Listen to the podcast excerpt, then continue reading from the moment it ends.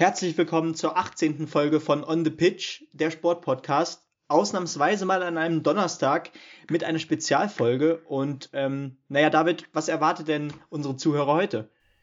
Ja, genau. Unsere Sonderfolge beschäftigt sich mit den Wintersport-Weltmeisterschaften und da ist ja im Moment ein ganzer Batzen, der uns bevorsteht oder der schon eine Weile am Laufen ist.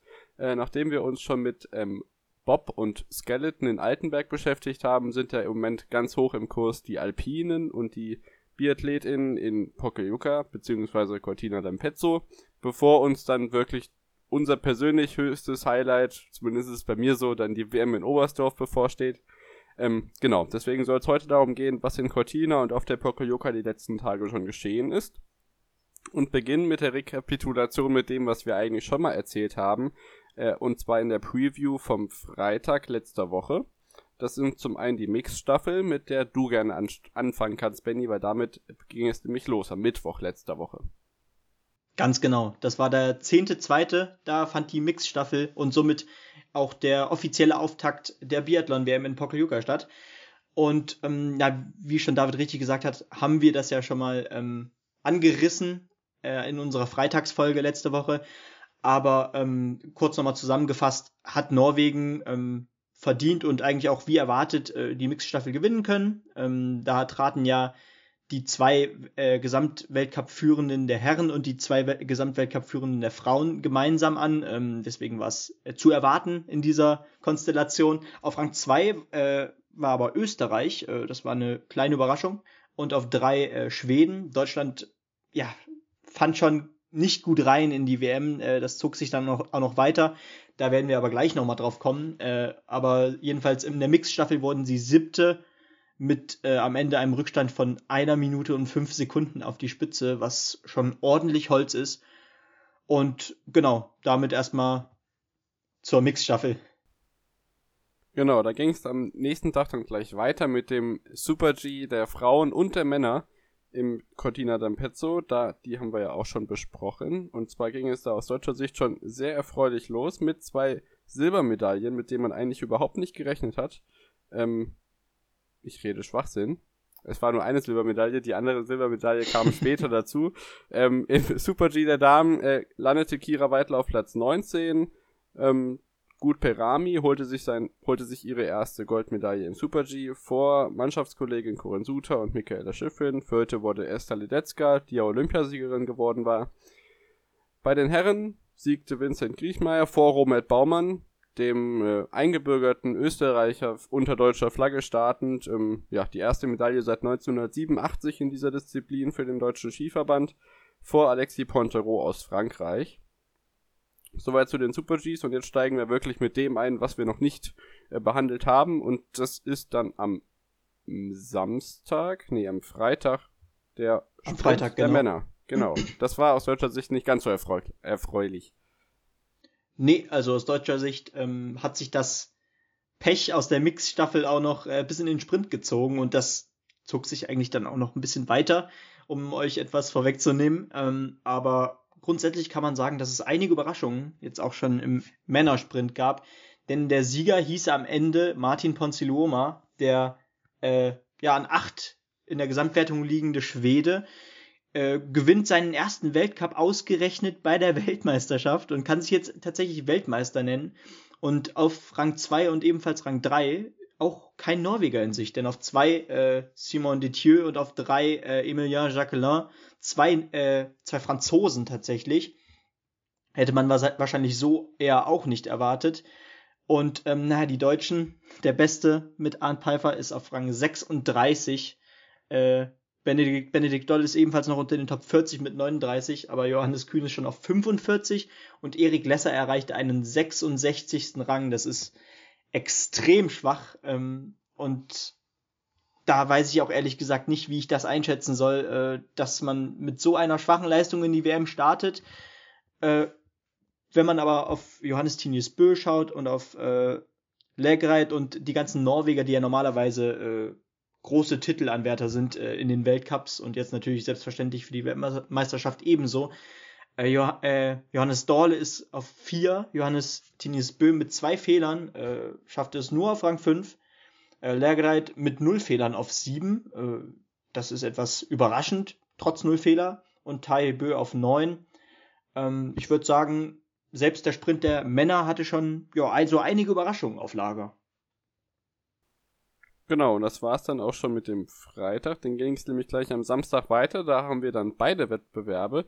Ähm, zunächst einmal die Abfahrt der Frauen, die ja auf der ja, angestammten äh, Tofana-Abfahrt in Cortina ausgetragen wurde, da wo es an diesem Felsen im oberen Teil vorbeigeht. Sehr spektakuläre Strecke.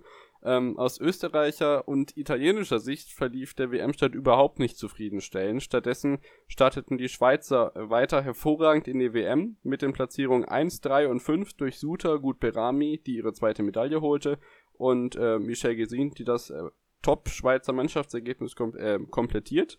Auf Platz 4 erneut Esther Ledetzka, die Super-G-Olympiasiegerin. Und auf Platz 2 überragend und überraschend mit einem Fehler oben wäre sogar Gold drin gewesen. Äh, Kira Weidle für den deutschen Skiverband holt dann jetzt wirklich die zweite Silbermedaille, nachdem ich die eben Sehr schon schön.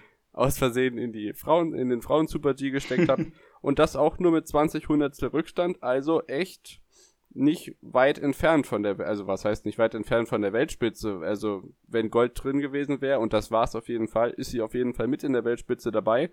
Und da war eigentlich die Bilanz des deutschen Skiverbandes schon mehr als zufriedenstellend, aber ein Ende war noch nicht in Sicht. Aber erst gehen wir wieder rüber zu Benny und dem Sprint der Damen. Genau, der fand nämlich auch am Samstag statt. Und ähm, ja, an der Spitze gab es da diesmal keine Überraschung, denn die ähm, mittlerweile äh, Gesamtweltcup-führende Tyrell Eckhoff äh, kann sich jetzt auch äh, als Weltmeisterin im Sprint krönen. Ähm, die hat ja jetzt kürzlich erst, äh, jetzt auch glaube ich während der WM, ähm, Marte Olsby-Reuseland die Weltcup-Führung äh, abgeluchst. Und ähm, naja, das Podium wiederum äh, hinter Eckhoff ist sehr überraschend. Ähm, Vielleicht hat man mit Anaïs Chevalier-Boucher noch gerechnet auf zwei, ähm, am meisten jedenfalls, mehr als äh, mit Rang 3 Hanna Sola, äh, eine Belarusin, die in der Gesamtweltcup-Wertung momentan auf Rang 38 liegt, ähm, kann sich hier tatsächlich ein Podium, äh, kann sich auf ein Podium kämpfen. Sehr, sehr überraschend. Das ist das beste Ergebnis ihrer Karriere. Äh, ich glaube, in äh, 2019, 2020 in Ruhpolding wurde sie schon mal Vierte. Aber ähm, das war eine riesige Überraschung für Hanna Sola. Ähm, also diese großen Überraschungen, die ziehen sich jetzt so ein bisschen durch die WM. Sehr erfreulich natürlich äh, und erfrischend auch für den Zuschauer. Aus deutscher Sicht muss man sagen, ähm, sah das schon besser aus als bei den Männern im Sprint. Äh, denn Denise Herrmann konnte einen tollen vierten Platz äh, erreichen, was eine relative Seltenheit bisher in der Saison war. Vor allem in den letzten Weltcups konnte sie ja längst weder läuferisch noch äh, schießtechnisch äh, nicht an ihre Top-Leistung rankommen. Äh, somit sehr erfreulich und hoffentlich ein Lichtblick für die restliche äh, Saison noch. Auf acht dann äh, Franzi Preuß, sehr solide und natürlich auch die solideste bisher äh, in dieser Weltcup-Saison aus deutscher Sicht. Und auch Vanessa Hinz konnte überzeugen mit einem starken zwölften Platz. Ähm, und die vierte Deutsche, äh, Janina Hettich, unser Schießmonster, konnte leider nicht so ein gutes Ergebnis feiern. Am Ende war es Rang 31, aber für ihre erste Weltmeisterschaft und ihren ersten Weltmeisterschaftssprint äh, alles im Rahmen. Und ähm, wenn man da dann nochmal auf die Favoriten guckt, Marte Olsby-Reuseland verpasst das Podium auf Rang 6 mit zwei Fehlern. Und Hanna Oeberg kommt gerade so in die Top 10 mit Rang 10 äh, und nur einem Fehler. Ein Fehler, da denkt man eigentlich erstmal, ähm, da kann Hanna Oeberg noch ein bisschen was aufs Podium aufholen, aber am Ende waren das fast, war das fast eine Minute, was schon einiges ist. Und ja, Doro Vira ähm, ist ja bisher auch mal äh, Tag und mal Nacht äh, in den Weltcups, äh, kann jetzt auch nicht groß an ihre Weltcupsiege rankommen und ja, am Ende stand ein Platz 20, was bisher aber auch nicht wirklich besser geworden ist bei ihr. Und so viel erstmal zum Sprint der Damen. Genau, hoffen wir mal, dass unser Schießmonster noch laufen lernt, flapsig formuliert, aber oh, bei den Schießleistungen, die Janina Hettich äh, zeigt, kann man sich kaum vorstellen, was da in, ja, das ist jetzt schon wieder viel zu weit in die Zukunft gedacht, was da in Richtung Neuner und Dahlmeier vielleicht möglich wäre, wenn sie eben uh. eine ähnlich starke Laufform hätte, wie das Denis Hermann äh, hat, dann ist da auf jeden Fall noch eine Medaillengarantin vorne mit dabei. aber kein Druck. Eine Überraschung, die aus belarussischer Sicht ja im Damensprint im Biathlon war, gab es auch am Sonntag in der Königsdisziplin der alpinen Skiweltmeisterschaften in der Herrenabfahrt. Ähm, in den Tagen davor viel kritisiert auf der Vertigile ähm, Piste, die neu geschaffen wurde und auf der noch nie ein Weltcuprennen ausgetragen wurde. Generell die Herren seit über 30 Jahren ohne Weltcup in Cortina. Da sind ja äh, vor allem die Damen auf der schon ja, angestammten Olympiapiste von, ich glaube, 1956 oder so müsste es gewesen sein. Ähm, ja, die äh, Piste wurde sehr viel kritisiert. Nur die Italiener haben da letztes Jahr ihre nationalen Meisterschaften ausgetragen.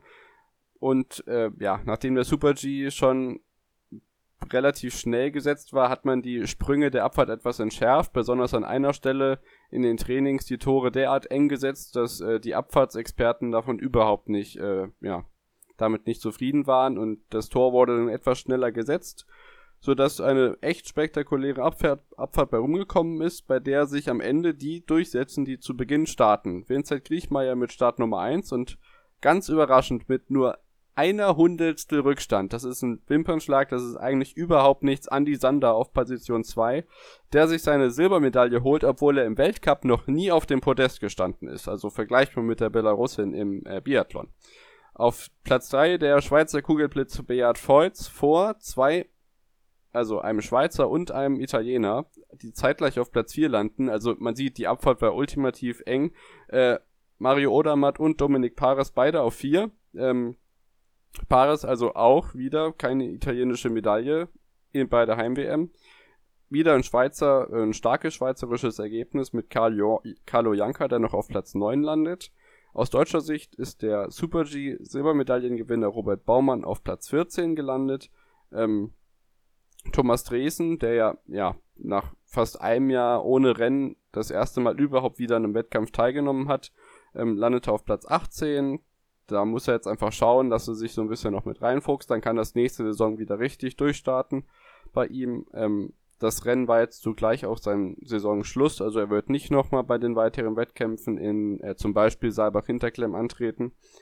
Dominik Schweiger landet auf Platz 22. Also im Prinzip ähm, jetzt kein desaströses Mannschaftsergebnis, aber mit der Silbermedaille von Andy Sander, die überragt natürlich alles und das war ein wunderbarer Grund zur Freude. Ähm, während zum Beispiel die Österreicher weiterhin enttäuschen. Matthias Meyer scheidet sogar aus in der Abfahrt. Am Sonntag gab es gleich zwei Rennen bei Benny und das sind die Verfolger. Ganz genau. Äh, aber grundsätzlich kann man ja schon mal bei den, äh, bei den deutschen Alpinen sagen, dass es bisher auch bei der WM ein weiterer Schritt nach vorne war ähm, und dass man sich auch langsam wieder so an das Podest rankämpft und das ist doch schon mal erfreulich zu sehen. Ähm, zu den Verfolgern äh, da gehe ich jetzt erstmal auf die Herren ein. Äh, da konnte ein gewisser Emilien Jacquelin, äh, den übrigens David nur wegen seines Namens äh, mag. Ähm, ja, das ist so toll, der Name. Emilien ja. Jacquelin. Kann man so schön betonen, genau. Ähm, der konnte tatsächlich. Kann man, äh, den, man kann das so wie in einem Fluss einfach raus, so komplett ohne Betonung. Also das ist eben, ja gut, ich lasse mich aus und mache den guten Herrn nur schlecht. Ähm, genau. Die Verfolger. Wir wollen, nee, wir, wir loben ihn jetzt, denn äh, nach dem tollen dritten Platz im Sprint äh, konnten sie konnte er tatsächlich äh, den Verfolger gewinnen und kann sich jetzt auch Weltmeister nennen. Ähm, und das Podium sieht auch wieder anders aus als im Sprint. Auf Rang 2 nämlich äh, mit Samuelsson erneut ein Schwede auf dem Podium. Äh, Schweden überzeugte bis dahin sehr, äh, nachdem sie ja bereits in der Mixstaffel auf Rang 3 äh, waren und jetzt ähm, im Männersprint äh, Ponziloma seinen ersten Weltcup-Sieg feierte und somit jetzt auch Weltmeister ist, plötzlich. Ähm, ja, tolles Ergebnis bisher von den Schweden. Auf Rang 3 erstes Podest äh, im Einzel bei der WM mit Johannes Tinis Bö. Äh, und aus deutscher Sicht, ja, war das nicht viel besser als ähm, im Sprint tatsächlich. Äh, Arndt Pfeiffer macht 16 Plätze, macht zwar 16 Plätze gut, am Ende war es aber Rang 20 und ähm, das Ding ist, er hat vier Fehler geschossen und macht 16 Plätze gut. Es ist schon verdammt, verdammt heftig.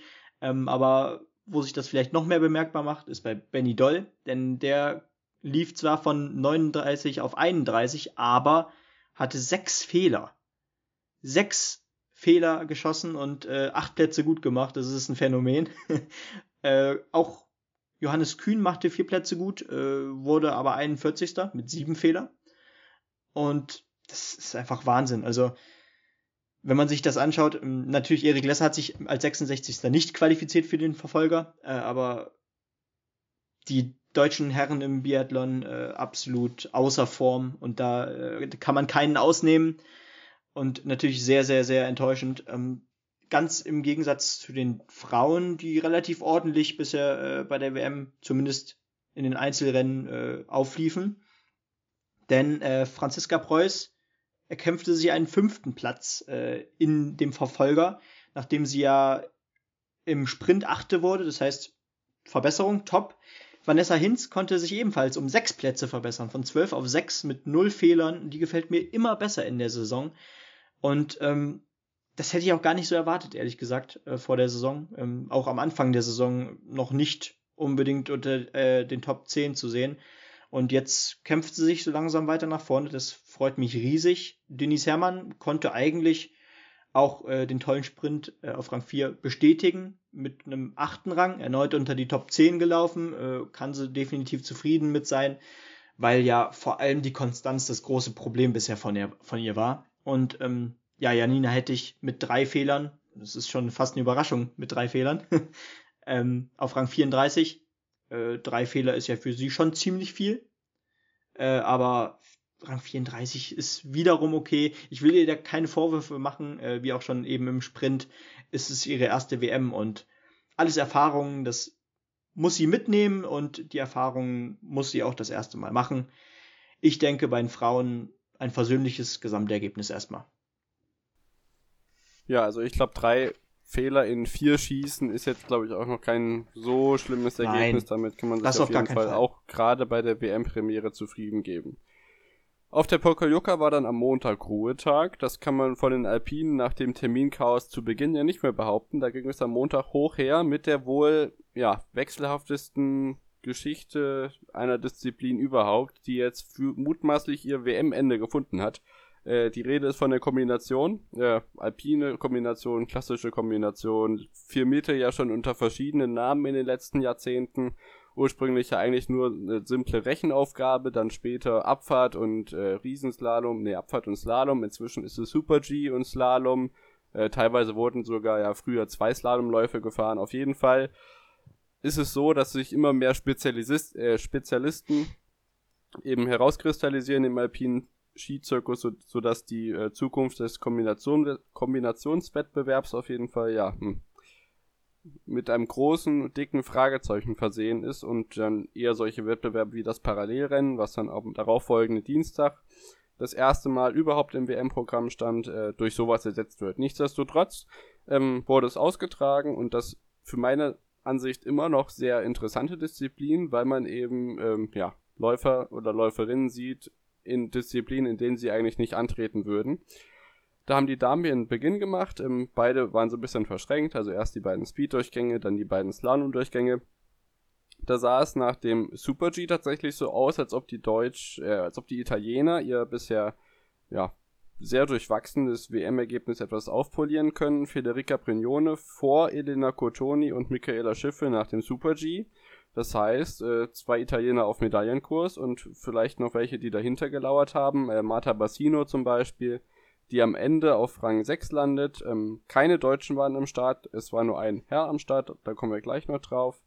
Ähm, ja, die weiteren Platzierungen nach dem Super G waren Michelle Gisin, Petra Flower auf 7 und Wendy Holdener auf 14, also alle noch mit ein bisschen Perspektive nach vorne.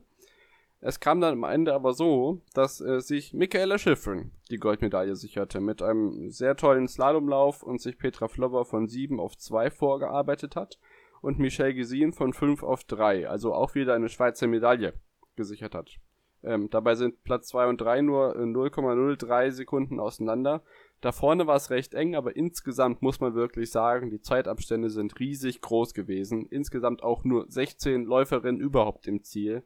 Ähm, 14 Ausfälle bei 30 Slalomläuferinnen. Das ähm, zeugt von einer sehr schwierigen Slalompiste und eben auch davon, dass ja, das Feld der Spezialisten sehr groß ist und die, ähm, ja, die Allrounderinnen da überhaupt nicht ähm, zur Stelle sind oder es einfach gar keine mehr gibt. Ihr fragt euch jetzt sicherlich, was ist mit den Italienern passiert?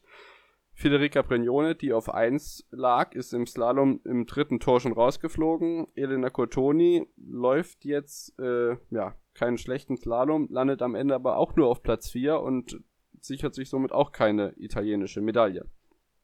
Bei den Herren gab es äh, ja, einen Überraschungs-Speedfahrer James Crawford aus Kanada, der überraschend stark im Super-G war und dann auch tatsächlich gar keinen schlechten Slalom fährt, landet dann am Ende aber nur auf Platz 4, wenn ich richtig bin, genau, landet nur auf Platz 4, während äh, Marco Schwarz, Alexis Pontero, der ja auch schon nach dem Super-G auf Platz 2 lag, ähm, sich die Silbermedaille sichert. Vincent Griechmeier lag dann noch auf Platz 3, der ähm, kommt am Ende nicht auf den Medaillenrängen vor.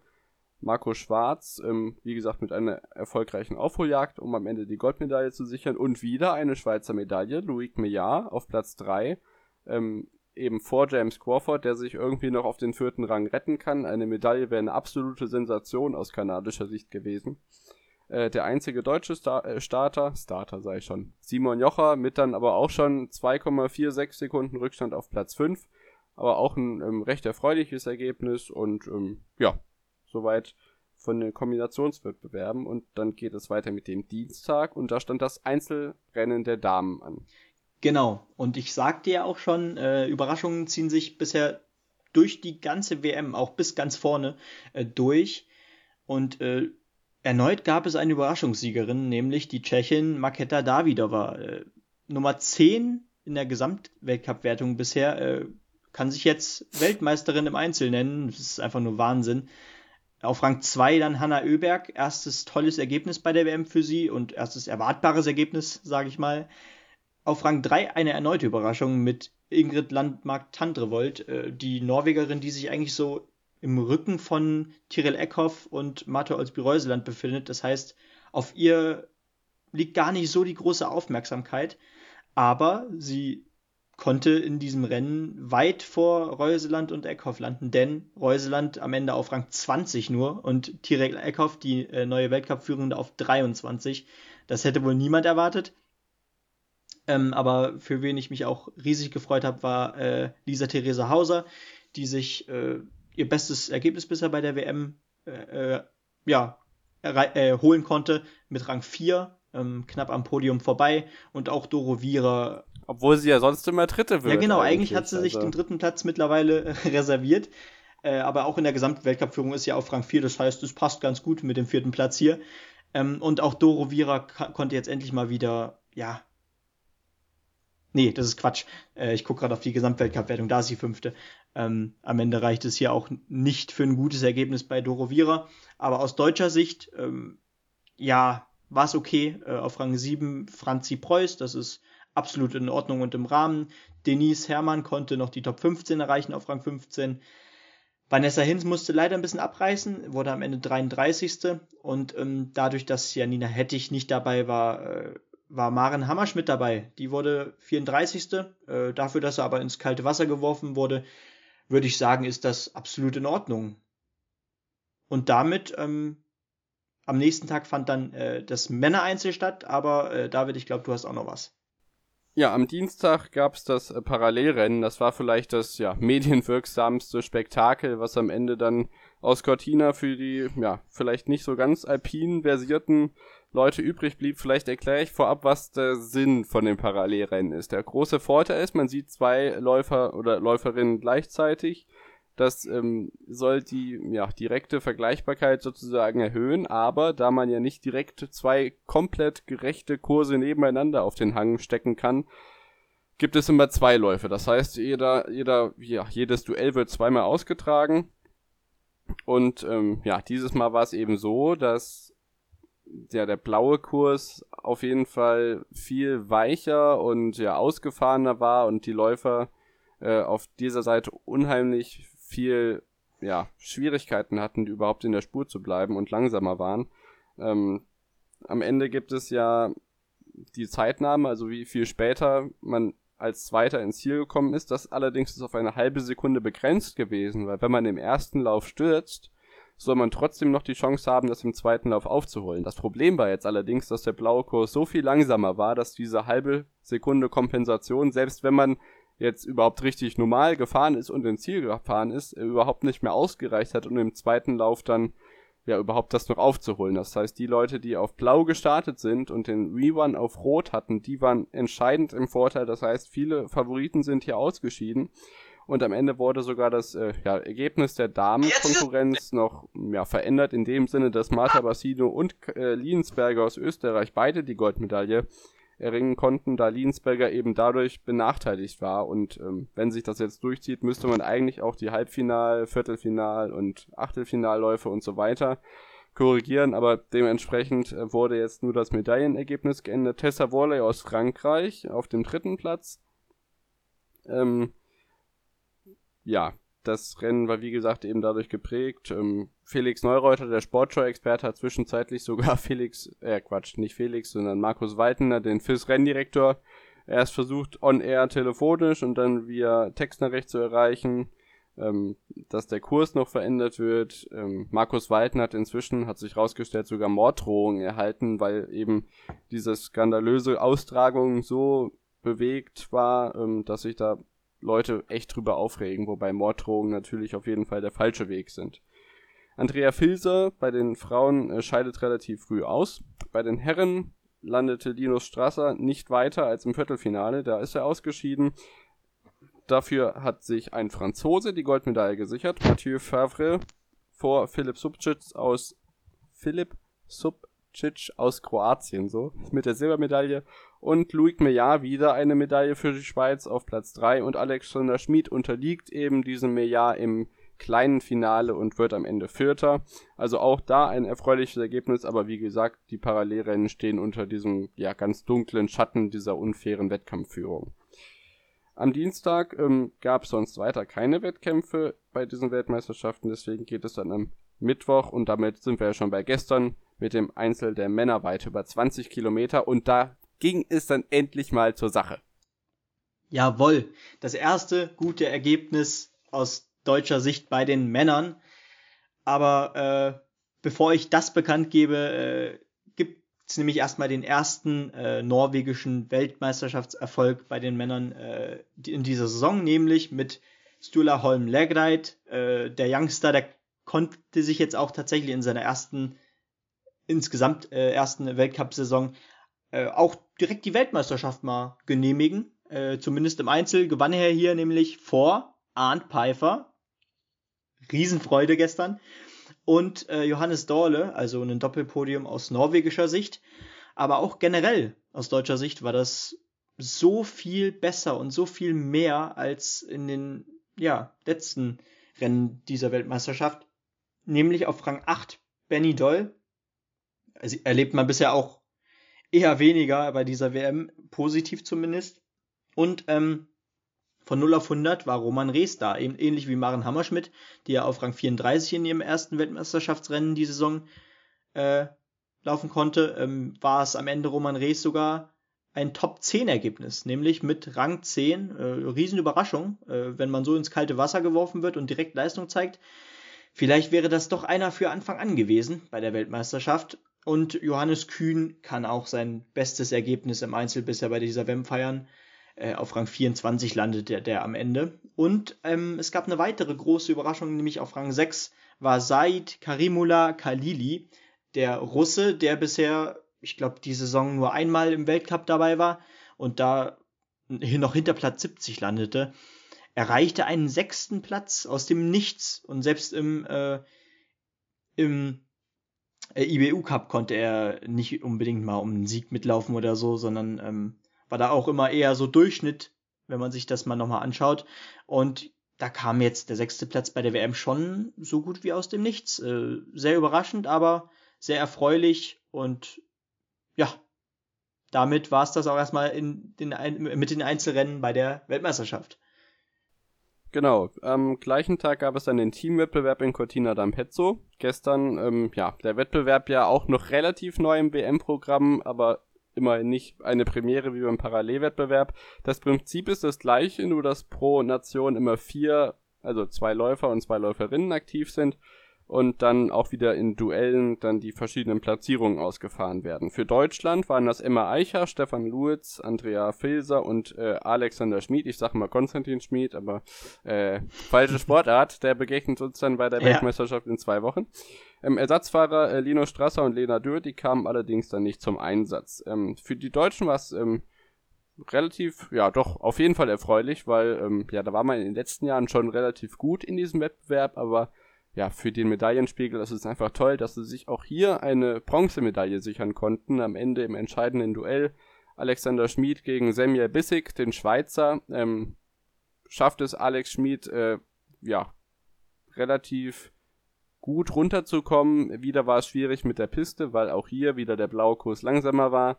Nicht ganz so schlimm wie am Vortag. Ähm, das Tretkommando hat da relativ gute Arbeit geleistet, wobei man echt sagen muss, dass das von den Organisatoren in in der Schweiz, Österreich oder auf deutschem Boden bestimmt besser gelaufen wäre. Zumindest war das die Einschätzung, die Bernd Schmelzer geteilt hat. Ähm, im, ja, on air in der Sportschau. Beziehungsweise dann die ZDF-Berichterstatter, die ja dann übergeben haben mit, ähm, ja, wir von der ARD haben ja jetzt schon drei Medaillen für die Deutschen geholt. Bitte ähm, macht das doch im ZDF mal besser. Und dann ging es natürlich gestern gleich mit sechs Medaillen im Teamwettbewerb los und das ZDF dann, äh, ja, wir haben jetzt schon sechs Medaillen in einem Tag so ungefähr, aber natürlich zählt es nur als eine. Ähm, im großen Finale standen sich Norwegen und Schweden gegenüber. Ähm, ja, vor Sollevac gegen Christopher Jakobsen war da das Duell, das am Ende den Ausschlag gegeben hat. Und da war es so, dass Jakobsen wohl im roten Kurs, ja, ein bisschen weit in die blaue Richtung gefahren ist, sage ich mal und deswegen dann tatsächlich nochmal eine ähm, Rerun-Wiederholung eingeführt wurde. Das heißt, es wurde dann nochmal gefahren, Vor Sollewak hat das dann für sich entschieden, sodass Norwegen Goldmo die Goldmedaille holt und vor Schweden sich als Weltmeister behaupten kann. Auch hier sei wieder die österreichische Mannschaft angesprochen, die das erste Mal seit 2017 und damit auch das zweite Mal überhaupt keine Teamwettbewerbmedaille bei den Alpinen holt. Und bevor wir dann zum Wettbewerb kommen, der heute Morgen stattgefunden hat, gehen wir zum Single Mixed. Die ist nämlich noch relativ frisch zu Ende und damit zum ja, bisherigen Finale in, auf der Pokaljuka Single Mixed Staffel. Genau, die letzte Mixed-Staffel stand nämlich an. Äh, um 15.15 Uhr am heutigen Tag, das ist jetzt gut drei Stunden her, ähm, gewann Frankreich vor Norwegen und Schweden. Äh, das kann man so erwarten. Ähm, vielleicht nicht unbedingt Frankreich ganz vorne, aber ähm, wenn man sich so insgesamt bisher die Welt Weltmeisterschaft anguckt, ist das schon realistisch. Äh, mit einem Jacqueline, der bisher absolut gute Leistungen gezeigt hat, aber auch natürlich mit einem ähm, Detieu tatsächlich, der ja auch schon Zweiter wurde im Sprint beispielsweise. Und ähm, ja, aus deutscher Sicht erneut der siebte Platz wie in der normalen Mixstaffel und eine, kann man nicht anders sagen, es tut mir leid, katastrophale Schießleistung von Lesser und von Preuß. Äh, Lesser vergisst dann fast sogar noch vor dem zweiten Wechsel ähm, beim Schießen, dass er ja noch Ersatzpatronen hat und äh, hätte fast nie nachgeladen, wäre einfach weitergelaufen und in die Strafrunde. Das tat mal so richtig weh. Ähm, erneut in den Staffeln nichts zu holen aus deutscher Sicht, wobei man sich ja gerade da eigentlich Hoffnungen machen sollte. Aber ja, morgen gilt es, äh, beziehungsweise übermorgen gilt es, das ja dann besser zu machen in den letzten Staffeln, aber in den Frauen- und den Männerstaffeln dann jeweils äh, am Samstag. Und am Sonntag wird dann ja, die Weltmeisterschaft auf der Pokeljuka beendet mit den beiden Massenstarts. Das ist für mich auch jedes Mal wieder das Highlight der Weltmeisterschaft und generell in den Weltcups das Highlight. Bleibt zu hoffen, dass da ein versöhnliches Ende auf uns wartet und äh, ich freue mich auf jeden Fall darauf. Ja, auf jeden Fall. Äh, bleibt spannend zu beobachten, wie das da zu Ende geht. Massenstart immer ganz tolle Wettbewerbe. Zu der Sache mit Erik Lesser vorhin, ich weiß nicht, ob du da nochmal nachgeschaut hast. Wie ich das beobachtet habe, war es auf jeden Fall so, bevor äh, Franzi Preuß an ihn übergeben hat, stand er schon kurz davor, äh, ja, die Staff den Staffelstab wieder in die Hand zu nehmen und hat da eben vergessen, für seine nächste ah, Runde nachzuladen. So, okay. so war es, glaube ich. Also er lag nicht auf der Matte und hat dann vergessen, dass er noch Nachladepatronen hat. So war es nicht äh, er wäre nur fast ohne Patronen überhaupt in seine Runde losgelaufen. Ich glaube, das ist mhm. gemeint. Zumindest war das so. Ja, die Szene habe ich nicht ganz mitbekommen, tatsächlich. Da bin genau. ich ehrlich. Ähm, bei den Damen ging es heute in Cortina nochmal rund. Da beginnen jetzt die Technikwettbewerbe. Das heißt, wir haben jetzt Riesenslalom und dann am Samstag und Sonntag noch die Slalomwettbewerbe. Da müssen wir einfach schauen, was da aus deutscher Sicht aus Techniker, auf, ja, von der Technikmannschaft noch möglich ist. Natürlich haben die Speedfahrer da ordentlich vorgelegt, aber ich meine, mit einer Bronzemedaille im Teamwettbewerb und einem guten Tag ist da bestimmt noch was drin. Im Riesenslalom der Damen, die überragende Fahrerin, auch ja erst 29 Jahre alt und gefühlt schon seit Ewigkeiten dabei, Lara Gut-Berami mit ihrer zweiten Goldmedaille bei dieser Weltmeisterschaft, nachdem sie es schon im Super-G Goldmedaille gewonnen hat und äh, ja, sich eine Bronzemedaille in der Abfahrt gesichert hat. Michaela Schiffrin die jetzt ihren Medaillenplatz komplett hat. Nach Platz 1 in der Kombi, Platz 3 im Super G holt sie heute Platz 2 im Riesentorlauf mit nur 200 Rückstand. Katharina Liensberger aus Österreich, die ihre zweite Medaille nach dem Teamgold holt, auf Platz 3 mit 900 Rückstand. Die einzige deutsche Starterin, Andrea Filser, von Rang 26 im ersten Lauf noch auf Rang 20 im zweiten Lauf verbessert. Und ja, da ist auf jeden Fall noch die Spannung drin, was bei den restlichen drei Wettbewerben passiert. Ähm, vielleicht noch zwei kleine, oder besser gesagt noch eine kleine News, ähm, die auch jetzt in den letzten Tagen aufgekommen ist. Es ist ja bei den Weltmeisterschaften ja auch so im Biathlon zum Beispiel, dass da auch Engländer am Start sind. Und ähm, ja, bei den Alpinen ist da eine iranische Mannschaft vertreten. Und da hat tatsächlich, da sieht man einfach diese, ja, Schnei, ja, ich weiß gar nicht, wie man es sagen soll, wie, wie schrecklich das einfach ist, welchen Einfluss die verschiedenen Staaten auf den Sport haben. Da gab es einen Mann, der seiner Frau verboten hat, äh, zur Ski-WM nach Cortina zu reisen. Das Ganze ist in Iran stattgefunden. Das ist und betrifft tatsächlich die iranische ja, Skitrainerin, die nicht zur WM reisen kann, weil ihr Mann es ihr verboten hat. Wahnsinn weil dort Reisen der Frauen nur mit äh, Einstimmung der Männer eben möglich sind. Ja, dies noch als News, ja, am Rande will ich gar nicht sagen, aber das sind eben solche Meldungen, die eben genau wie die Mel ähm, Morddrohung an Markus Waldner eben reinkommen. Vielleicht blicken wir noch kurz auf den Medaillenspiegel. Im Biathlon äh, steht da Norwegen vor Frankreich und Schweden, Deutschland auf Platz 6 mit bisher ja nur einer Medaille, insgesamt aber auch nur sieben Nationen im Medaillenspiegel vertreten. Bei den Alpinen Österreich mit vier goldenen und einem Bronzemedaille. Ich habe gesagt, die Österreicher sind nicht stark, aber natürlich ist das auf die Teamwettbewerbe eben nicht zurückzuführen, sondern eher auf, ja, Vincent Griechmeier vor allem. Ähm, Platz 3, die, äh, Platz 2 die Schweiz mit drei Gold, ein Silber und fünf Bronzenen. Was für eine Ausbeute, Wahnsinn. Äh, Frankreich, USA, Italien und Norwegen zusammen auf Platz 5 und die Deutschen auf Platz 7 mit drei silbernen und einer Bronzemedaille ja, soweit wäre es das, glaube ich, von der Weltmeisterschaft beziehungsweise von den vom WM-Special heute gewesen und es geht morgen direkt weiter mit dem Preview auf das Wochenende, was sonst noch so ansteht. Die Skispringer mit ihrer WM-Quali auch bei den Damen, sogar mit Mixed-Team-Wettbewerb im rumänischen Rasnov. Es sind wieder nur 49 Leute am Start. Kleiner Spoiler, Isai hat den Prolog gewonnen. Ähm, yes. Aber dazu morgen mehr. Wenn es von dir sonst weiter nichts gibt, Benny? Das wär's dann wünsche ich euch einen schönen Tag. Wir hören uns morgen wieder. Folgt uns gerne bei Instagram und Twitter at onthepitch-pod. Da könnt ihr uns auch gerne Nachrichten schreiben und ansonsten einen schönen Tag und bis morgen. Ciao.